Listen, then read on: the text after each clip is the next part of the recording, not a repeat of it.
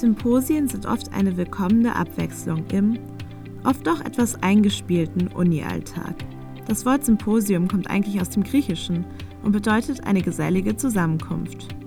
Heutzutage im wissenschaftlichen Kontext meint es eine Tagung, die natürlich nicht weniger gesellig sein muss. An einem Symposium aktiv teilzunehmen ist aber gerade für Studierende nicht immer ganz einfach.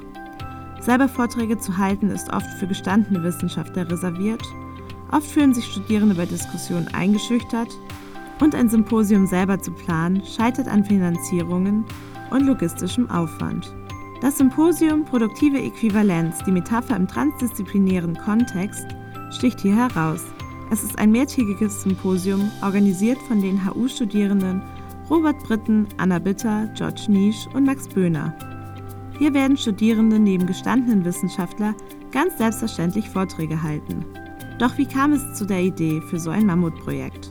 Max Böhner erzählt. Die Idee äh, entstand so, dass Robert Britten, also ein Kommilitone von mir, auf mich zugekommen ist, der dann meinte, äh, ob wir denn nicht ein Symposium zur Metapher machen wollen würden. Also die Idee mit der Metapher stand eigentlich von Anfang an fest, nur stand die Form nicht fest. Also uns war noch nicht klar, dass es ein Symposium auch von drei Tagen mit jetzt insgesamt 32 äh, Sprecherinnen und Sprechern würde. Aus der Metapher als Stilmittel oder des oft auch inflationär gebrauchten Metaphernbegriffs lässt sich also eine Menge herausholen. Somit hören wir drei Tage lang Vortragende aus vielerlei Disziplinen, von den Filmwissenschaften bis zu den Cognitive Sciences. Max Böhners Vortrag ist in der Kunstgeschichte angesiedelt und steht hinter dem illustren Namen How to Give a Fuck. Gay Porn Gives als Metapher der Orgie. Es gibt auch weitere Highlights, auf die sich die Initiatoren ganz besonders freuen. Worauf ich mich am meisten freue, ist die äh, Drag-Show von Olympia Bukakis. Dann wird es auch noch eine Lesung bzw. Filmsichtung äh, mit Werner Fritsch, Autoren und Filmemacher, äh, geben.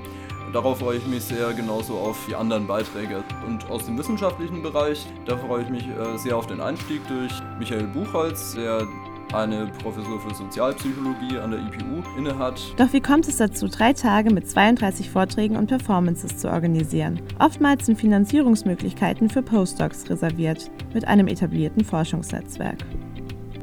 Wir haben uns rangesetzt, ein Konzept ausgearbeitet, das an die HUG, also die Humboldt-Universitätsgesellschaft, also ein Förderverein der HU, geschickt. Und ja, das wurde bewilligt. Also es gibt zweimal im Jahr Deadlines von der HUG, zu, zu denen sich Studierende äh, auf ähm, diese Fördersumme bewerben können mit einem ausgearbeiteten Konzept. Wir hatten auch noch äh, ein Empfehlungsschreiben dabei von äh, der Dekanin. Also sowas kommt dann vielleicht, glaube ich, auch ganz gut an. Geldtechnisch sind die vier also zum Glück nicht in den Miesen gelandet. Trotzdem gibt es einige organisatorische Hürden. Geschirr und ein Kühlschrank zum Beispiel muss geliehen werden. Catering ist nicht im Budget, sodass dies selber gemacht werden muss. Und auch für einen Tagungsband muss ein anderer Sponsor gefunden werden.